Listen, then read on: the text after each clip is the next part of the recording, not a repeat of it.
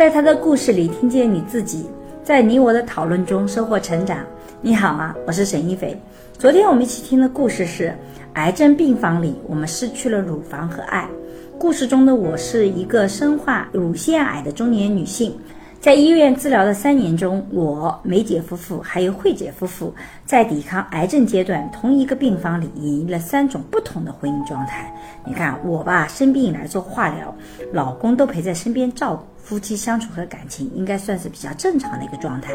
而梅姐呢，一直在怨恨老公在自己生病期间出轨的，导致自己病情又复发，病房里总是充斥着。梅姐的辱骂声，还有一对是慧姐和大她三十五岁的老公。慧姐很爱撒娇，夫妻感情很好，也很为对方着想。虽然这三位女性得了同一种病，但却过上了不同的人生。听到这里，我想问问看，在你看来，故事中的这三个丈夫谁最好？你要走进婚姻，你会选择哪一位？为什么？欢迎你把你自己的想法写在音频下方，我们一起来讨论。我相信大家听完这个故事后，大家可能跟我一样，都对梅姐留下了比较深刻的印象。嗯，梅姐里面一直在抱怨自己的老公在生病期间出轨了。我们会想当然觉得说啊，梅姐的丈夫是个渣男，所以她才这么愤怒。但是实际上，在这个故事里面，我并没有听到太多的具体事实去证明这个梅的老公是不是出轨了。我们只是听到她。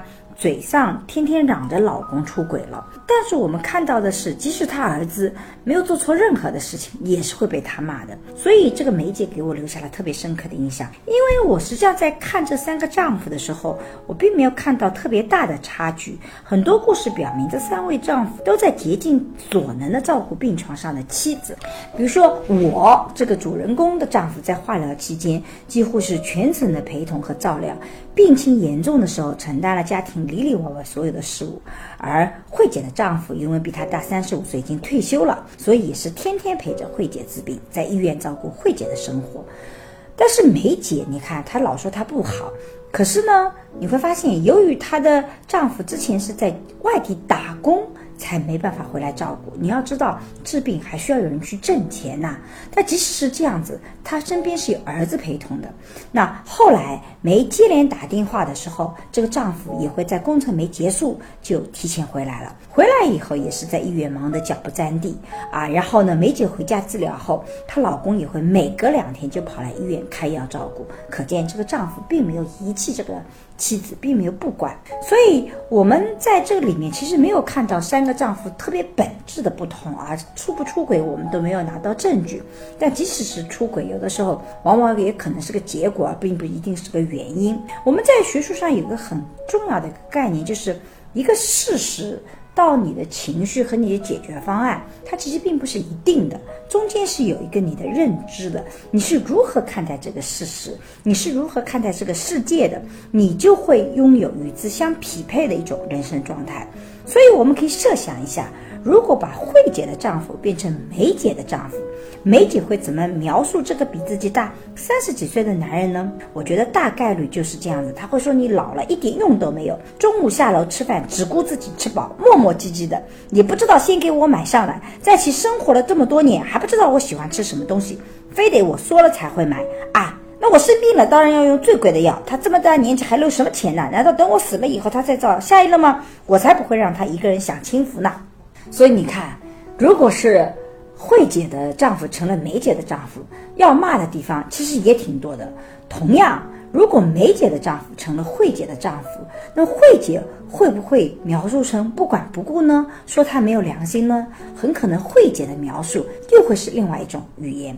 所以你会发现，其实不同的认知和不同的解释风格，会对你对生活有完全不同的认识。生活本来就是个多能体，它有不同的面。最关键的是，面对这个多人体的时候，你是从哪一面去看这个事实的？如果你是从自己主观的、从恶意猜测的角度去看，那生活就是丑陋不堪的；但如果你从好的一面去看，你可能就会感叹到生命真的很美好。那万事万物其实。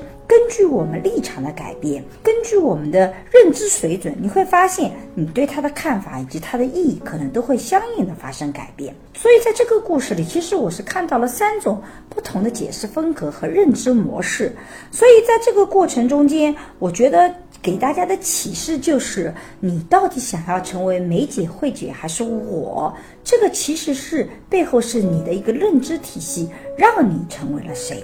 那最后，我其实也特别想聊一聊，其实生活中有梅姐这样的妻子或者是妈妈，对这个家庭来讲。一定是场灾难。虽然他没有做什么特别出轨的事情或者特别糟糕的事情，但是实际上语言暴力对人的伤害远远比我们想象的要大。在我听到故事里这么一些小片段的时候，我已经觉得很窒息了。可能身边的人已经忍耐到极致了啊！我们如果觉得他骂出轨的老公还情有可原的话，你会发现他在跟儿子之间的交往也是同样的模式。比如说，这个儿子在医院陪同的时候，他要求儿子吸点葡萄或苹果，儿子回了句嘴说他吃太快的时候，梅姐马上就把自己手上的苹果核扔向了儿子，嘴里骂骂咧咧地说着儿子和他爸爸一样，都盼着他早死，而这样的话他几乎每天都要说。哦，你想想看，这个儿子可没有犯特别大的错误啊，顶多是小年轻说话不够甜而已。但是他已经在天天说啊，你就盼着我早点死掉。梅姐丈夫来医院照顾她的时候，因为下楼去给她买苹果了，她就会骂这个人死到哪里去了，甚至责骂声一直没有停下来过。所以你会发现啊，梅姐在整个这个生活里面，始终把自己放在一个受害者的角色里面，而她解决受害者的方式，就是用语言暴力去指责老公、指责孩子。像，这种语言暴力也是种折磨。但很少有人能长期忍受这样的生活，所以，我们爱一个人，即使对方有错在先，我也觉得不应该用这么极端的语言暴力去对待他。这种语言暴力到最后，实际上是会把所有的关系都破坏掉，而施暴的那个人自己也永远无法走到好的那个生活里面去，因为在语言的暴力里面，所有人都是受害者，在这个家庭里面，没有一个人是幸福的。语言的暴力就像一把尖锐的刀。我希望我们永远都不要去拿这把刀去伤害自己最爱的人，同样也不要把这把刀刺向自己。好了，这就是我对于癌症病房里我们失去了乳房和爱这起故事的想法。如果你有什么想说的，欢迎在音频下方和我互动，让我们在讨论中收获成长的智慧。